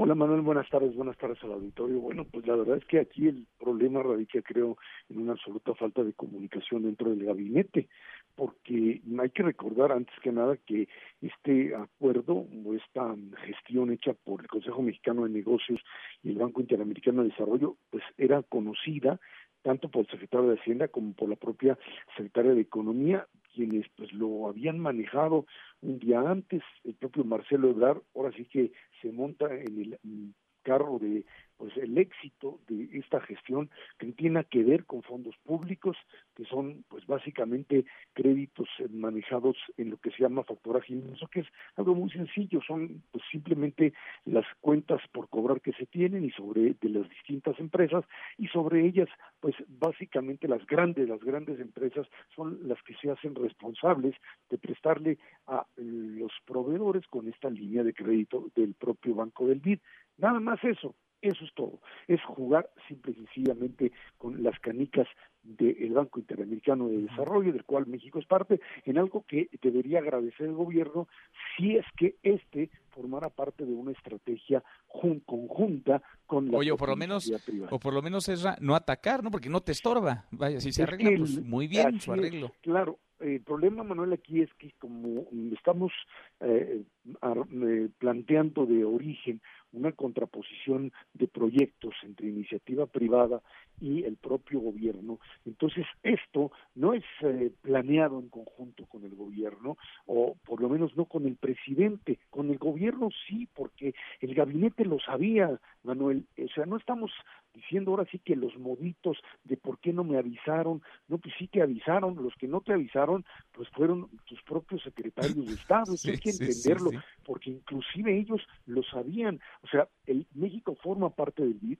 el propio, eh, eh, el, propio, la propia estructura del Banco Interamericano tenía eh, la propuesta, la manejan, tienen los canales de comunicación con la Secretaría de Economía, Hacienda y Relaciones Exteriores, y pues si el presidente no tiene el contacto es porque pues está gobernando allí en el Palacio Nacional de manera tal que los canales de comunicación con sus secretarías, ya, ya no te digo de los sectores empresariales, con sus secretarías, pues no, no, simplemente no fluyen. Y entonces lo que tiene que hacer es, pues, eh, decir que no lo consultaron y por eso Antonio del Valle tiene que salir diciendo, señor, es un malentendido porque no hay, no tiene nada que ver con gobierno, no tiene nada que ver con eh, eh, fondos públicos y por eso es que el presidente pues tiene un poco que dar marcha atrás cuando le pasan la tarjeta que le dicen que no tiene nada que ver con fondos públicos. Y el día de hoy decir, no, es que probablemente eh, puede haber un riesgo de que esto termine convertido en un modelo de corrupción que es finalmente la descalificación que hace el propio presidente de los grandes empresarios por considerarlos ilegítimos, o sea, el sinónimo de corruptos, y por ello esta confrontación. Mientras el presidente siga considerando a los empresarios, al sector privado, como un elemento ilegítimo, pues no habrá forma de que una iniciativa lanzada desde fuera pueda ser considerada válida por el presidente. Y el choque que ya habíamos platicado en algún momento con gobierno, pues simplemente lo estamos adelantando, lo estamos haciendo cada vez mucho más eh, eh, eh real frente a lo que sucedía pues en otros sexenios en donde estos choques, es cierto, con Echeverría ya estaba ahí desde eh, sus inicios prácticamente y con López Portillo al final, pero esto en un momento de crisis simplemente lo que está exacerbando son dos modelos diferentes que no son compatibles y que en este momento es clara la oposición. El presidente dice desde el gobierno es el único que puede llegar aquí a plantear cosas, si no es con nosotros, no es con nadie y por supuesto ahí viene la descalificación que esperemos le hagan por supuesto saber que esto no es posible porque de lo contrario pues en esta situación de por sí ya complicada sería prácticamente apostar por una pues alternativa digamos no capital de no capitales de no asociarse con capitales y por lo tanto pues simplemente tirar el país por la borda en los próximos meses Híjole, qué, qué complicado, qué complicado panorama. Esra, veremos, eh, ojalá que haya, hay tiempo todavía para la sensatez, pero cada vez hay menos. Se necesita esto rápido, es acciones urgentes lo que urge en estos momentos. Gracias como siempre, Esra. Gracias, buenas tardes, Manuel. Gracias, muy, muy buenas tardes. Bueno, y hay una institución que siempre está ¿eh? en las buenas, en las malas, en las peores, en los desastres naturales, en las pandemias, en los accidentes. Siempre está la Cruz Roja Mexicana. Yo le agradezco mucho a su presidente nacional, a Fernando Zuinaga, que platique con nosotros esta tarde. Gracias, Fernando. ¿Cómo te va? Buenas tardes, bien, y a ti es un gusto saludarte a ti y a todo tu público que nos acompaña.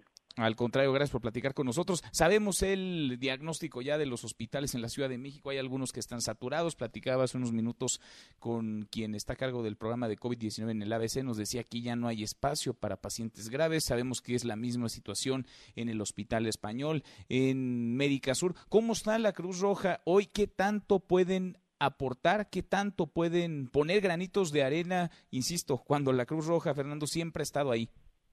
Claro.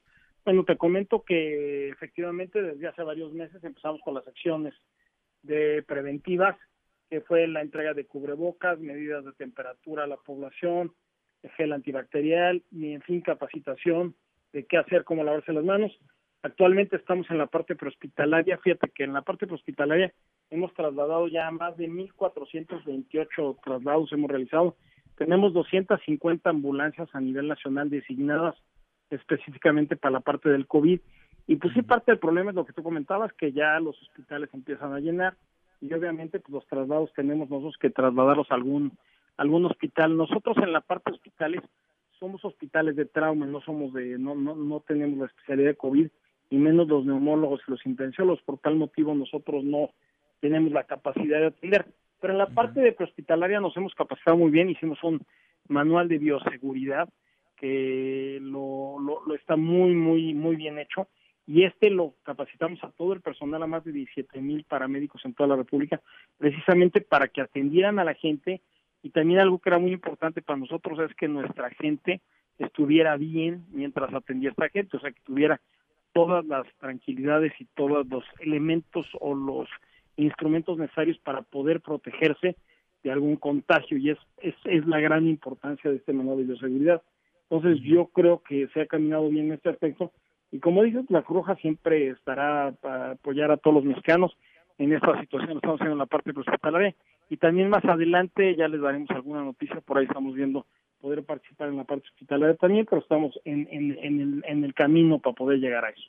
Porque parece, Fernando, que buena parte de lo que urge hoy es confianza, ¿no? Y si algo abona, aporta siempre la Cruz Roja es confianza, es una institución que está lejos de los intereses políticos, económicos, incluso, y en un país tan polarizado como el nuestro, pues de pronto hasta las propias cifras quedan en entredicho en algunos momentos, hay contradicciones y hay avales como la Cruz Roja que permiten darle esa certeza, esa confianza hoy a los mexicanos. Ahora, el personal médico, ¿cómo está? Porque no pueden parar, ya lo dices, ellos siguen en sus actividades, son una actividad, valga la redundancia, esencial la que realizan, no pueden detenerse, pero sí, me imagino, están tomando eh, ciertas, ciertas medidas en cuanto al personal, en cuanto a las unidades, las ambulancias y en cuanto a los hospitales. ¿Cómo está el tema y qué tanto ustedes están padeciendo, no, por la falta o están bien de insumos?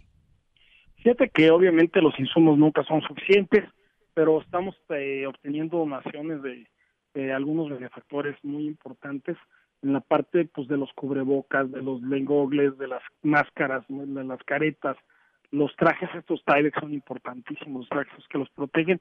Y obviamente pues también para poder desinfectar las ambulancias cada vez que hay un traslado, no es que es un proceso complejo y complicado, pero yo lo que me gustaría más que nada eh, agradezco el comentario de la confianza y efectivamente pues ya saben que la Cruz Roja es de los mexicanos y para los mexicanos pero yo abonaría a decir que estamos muy orgullosos de todos los médicos, los paramédicos, este, todas las enfermeras, y no nada más de la Cruz Roja, ¿eh? te puedo decir ahora sí que a nivel nacional, a nivel México, es increíble la dedicación que está teniendo esta gente, la entrega, porque pues ellos son los primeros susceptibles a poderse contagiar, ¿no? Y a pesar de eso, lo hacen y están al frente de, de esta batalla, y yo me permito a través de tu programa felicitarlos y también pedirle a la gente que los respete, que los cuide, que los apoye, porque he visto que por ahí que lejos de apoyarlos algunas gentes los, los recriminan o, o los eh, y ahora sí que los señalan por poder ser posibles portadores del virus.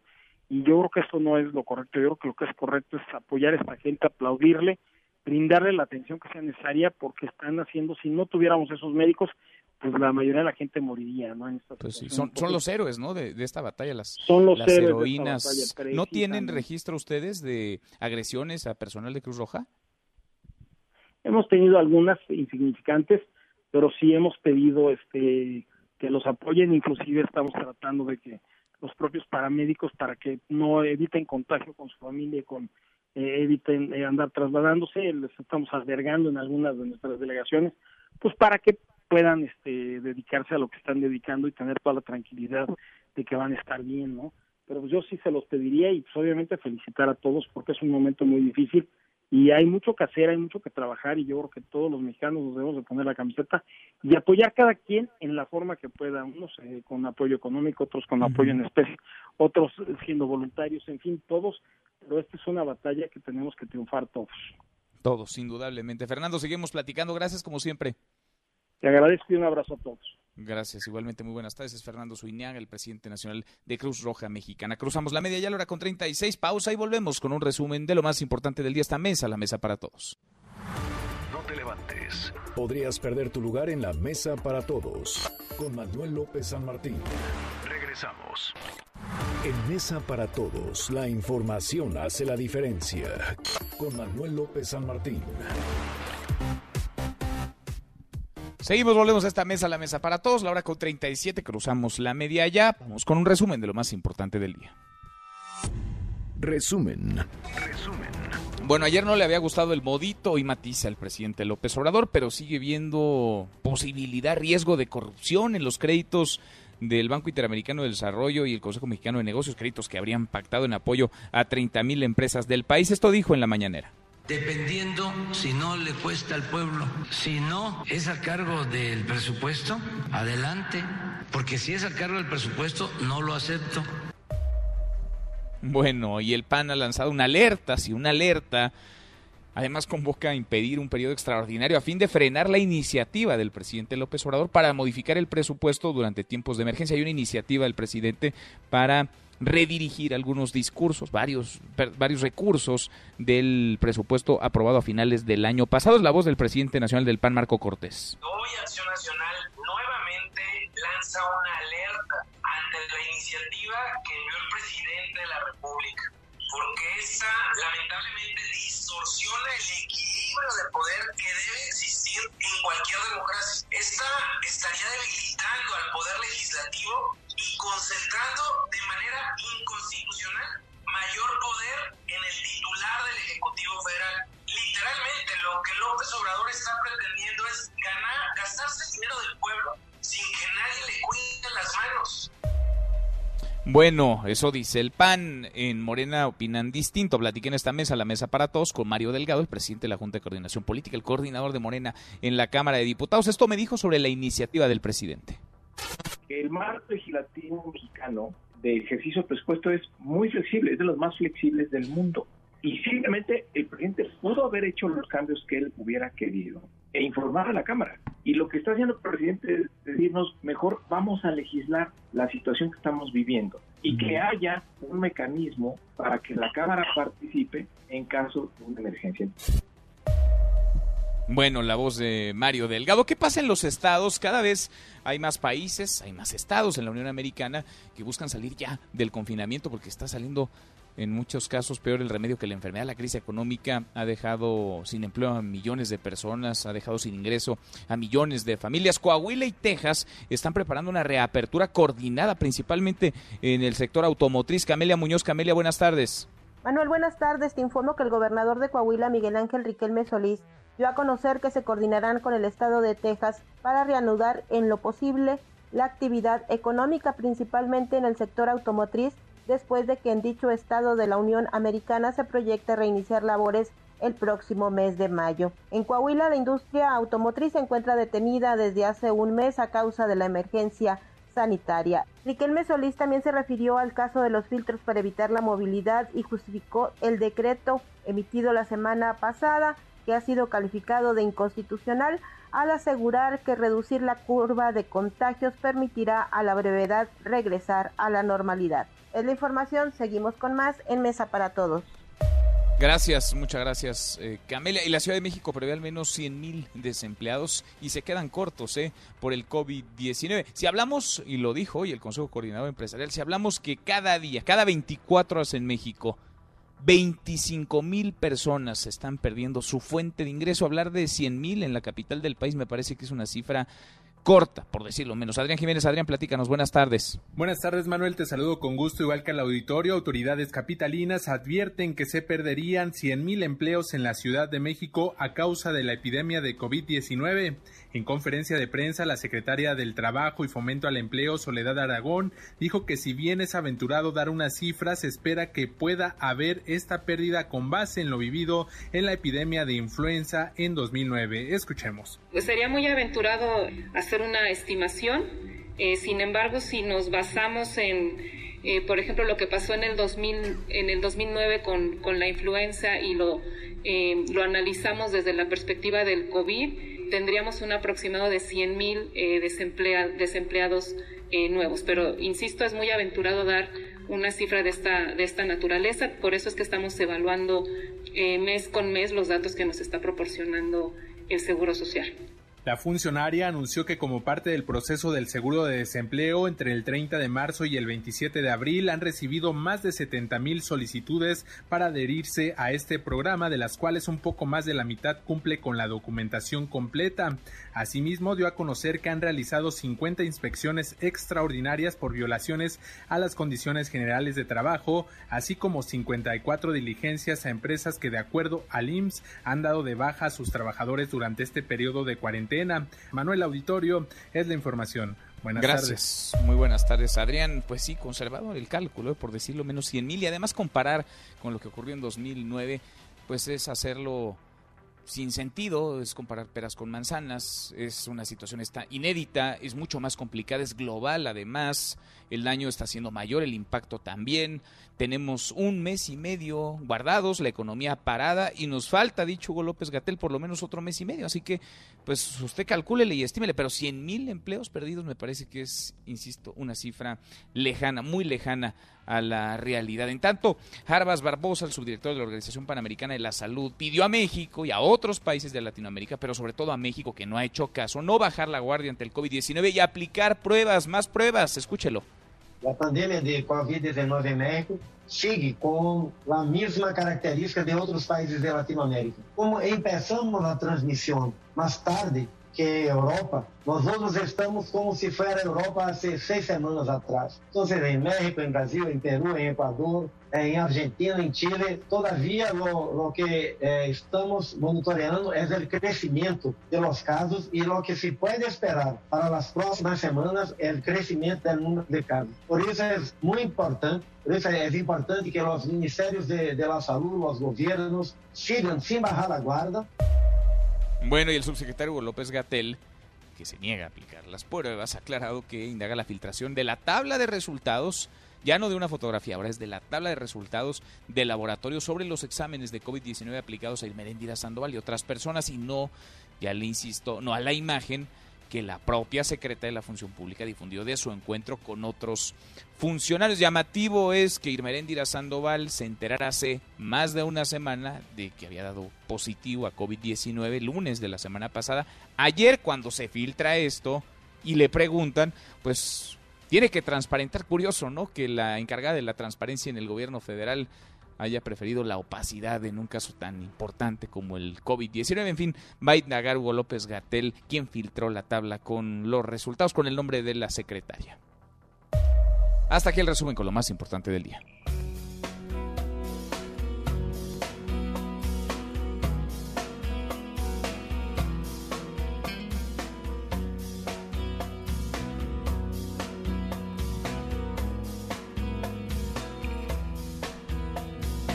Querido Miyagi, José Luis Guzmán, segundo tiempo en esta mesa para todos. ¿Cómo estás, Miyagi? Muy bien, Manuel. ¿Y tú? Muy bien. ¿Qué estamos escuchando? Estamos escuchando a una banda que se llama Porno for Pyros, que es una gran, gran, gran banda dirigida por Perry Farrell. La canción se llama Pets y, y cuenta una historia bastante interesante. ¿Qué pasaría si los extraterrestres llegasen a la Tierra? La canción dice que seguramente nos agarrarían como sus mascotas. Mm. Todo esto es Ajá. porque eh, dieron a conocer, el Pentágono dio a conocer videos donde aparentemente se ven eh, platillos voladores, naves extraterrestres, objetos voladores no identificados. Oye, y eran tendencia ayer en, en, en redes sociales. Me hace siempre bien curioso, Miyagi. No sé si te pase lo mismo, pero siempre esos videos donde se ven ovnis este, están medio borrosos, ¿no? Que siempre los graban con un- una cámara de Es- es baja que- calidad. es- por lo ¿Qué regular se pasa? aparecen con gente que tiene escasos recursos, entonces graba con, con muy mala... Es como los fantasmas y las brujas. Ajá. Curiosamente, todos los videos que hay son Sí. borrosos, de mala calidad. Ajá. No se aparecen con alguien que tiene uno bueno, ¿no? Entonces, No. es bastante curioso que los den a conocer precisamente en este momento, pero como bien dice, se convirtieron en tendencia. Y bueno, el nombre de Maussan se volvió tendencia por razones Claro. obvias. Y bueno, ¿qué te puedo decir? Se me ha hecho muy curioso que en el momento en el cual, digamos, la pandemia está azotando los Estados Unidos, el Pentágono suelte estos videos y se desate el furor por los, por los ovnis y las naves alienígenas, mientras eh, las realidades son otras. Pues sí, es que ya es lo único. Lo único que nos falta, ¿no? Ya, por favor. Que nos invadan que los paren. extraterrestres y, y para que nos conviertan mascotas, como dice la canción de porno por payos. Mi querido Miyagi, te mando un abrazo, gracias. Un abrazo, Manuel. José Luis Guzmán, como todos los días, en esta mesa. Para todos, te escuchamos al ratito a las 7. Charros contra Gangsters. Pausa y volvemos. Hay más en esta mesa, la mesa para todos.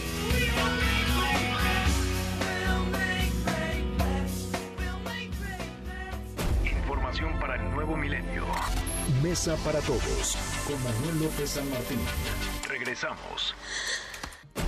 Más información y análisis en Mesa para todos con Manuel López San Martín.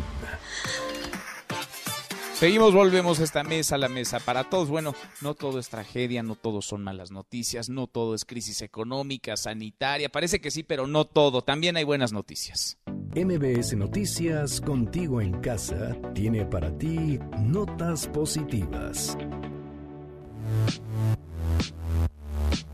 Sí, iniciamos este lunes y esta semana con buenas noticias, y es que frente a la ignorancia y violencia desplegada por muchos mexicanos contra médicos y enfermeras que diariamente luchan contra el coronavirus, también hay muestras de increíble solidaridad. Integrantes de la Ópera de Bellas Artes y del Coro del Teatro de Bellas Artes, bajo la dirección de Iván López Reynoso, interpretaron temas como México lindo y querido y Viva México para homenajear al personal médico. A través de la cuenta del Instituto Nacional de Bellas Artes y Literatura, subieron a todas sus redes sociales el video de la interpretación, en la que vía remota más de 40 artistas se unieron para hacer este homenaje a los médicos.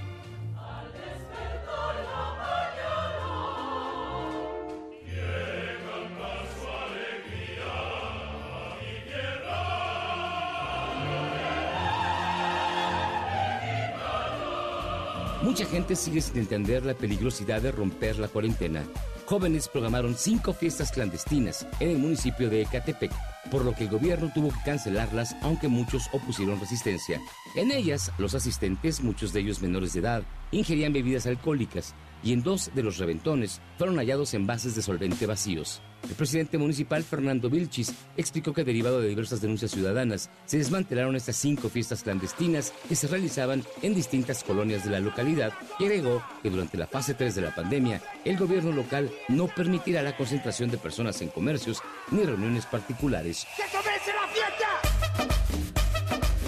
Con estas y otras informaciones, le recomendamos visitar la página www.noticiasmbs y el micrositio sobre el COVID-19. Buen inicio de semana.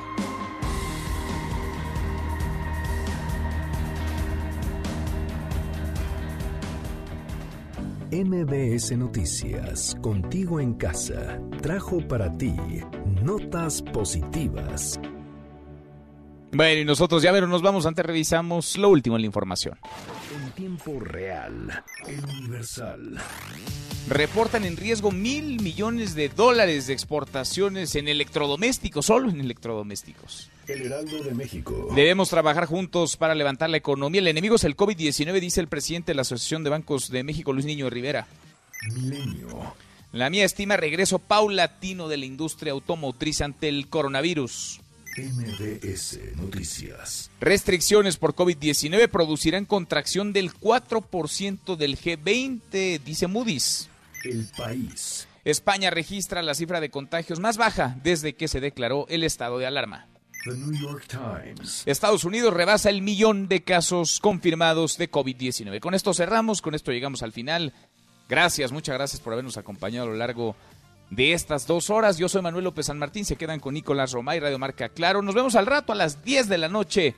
Noticias República MX por ADN 40 y nos encontramos, ahí nos vemos, ahí platicamos y ahí debatimos. Y aquí nos encontramos en esta mesa, la mesa para todos. Mañana, como todos los días, pásela muy bien, ya casi es viernes. MBS Noticias presentó Mesa para Todos con Manuel López San Martín. Un espacio donde todos tienen un lugar. Este podcast lo escuchas en exclusiva por Himalaya. Si aún no lo haces, descarga la app para que no te pierdas ningún capítulo. Himalaya.com